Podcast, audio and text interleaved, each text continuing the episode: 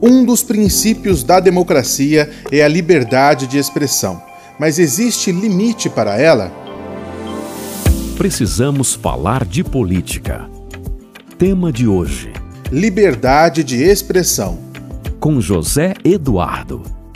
Desde o começo da nossa conversa sobre política, eu venho falando que o diálogo é uma das ferramentas mais importantes para a formação da consciência política.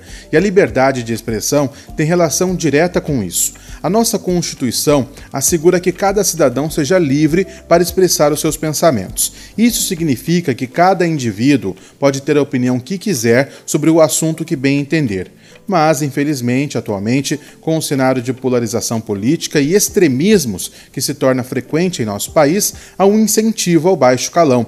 Parece que para se fazer ser ouvido e expressar seus pensamentos, você precisa gritar, usar palavrões e não deixar nenhum espaço para o contraditório.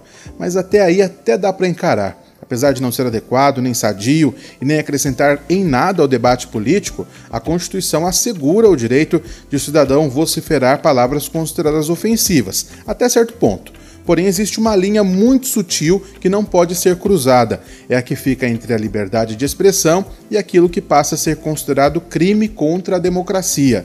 Não dá para usar o conceito de opinião para incitar revoltas ou atentados o Código Penal tem uma parte que trata de vários crimes contra o Estado Democrático de Direito, incluindo crimes contra as instituições democráticas e o funcionamento delas. O caso do deputado preso semana passada, por exemplo, é um exemplo de tantos outros que já aconteceram, mas acabaram passando batido.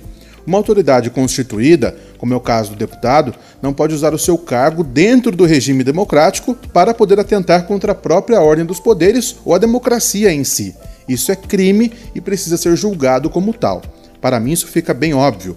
Onde já se viu um representante eleito pelo povo para compor o parlamento defender uma medida que feche o próprio parlamento. Por isso é importante sim que nós tenhamos opinião e a manifestemos, mas devemos ficar atentos quando autoridades querem só estabelecer o caos e trazer problemas para nossa frágil, porém viva democracia. E você, o que, que pensa a respeito desse assunto? Na semana que vem a gente se encontra de novo. Você ouviu? Precisamos falar de política. Siga também no Instagram, arroba do Souza A.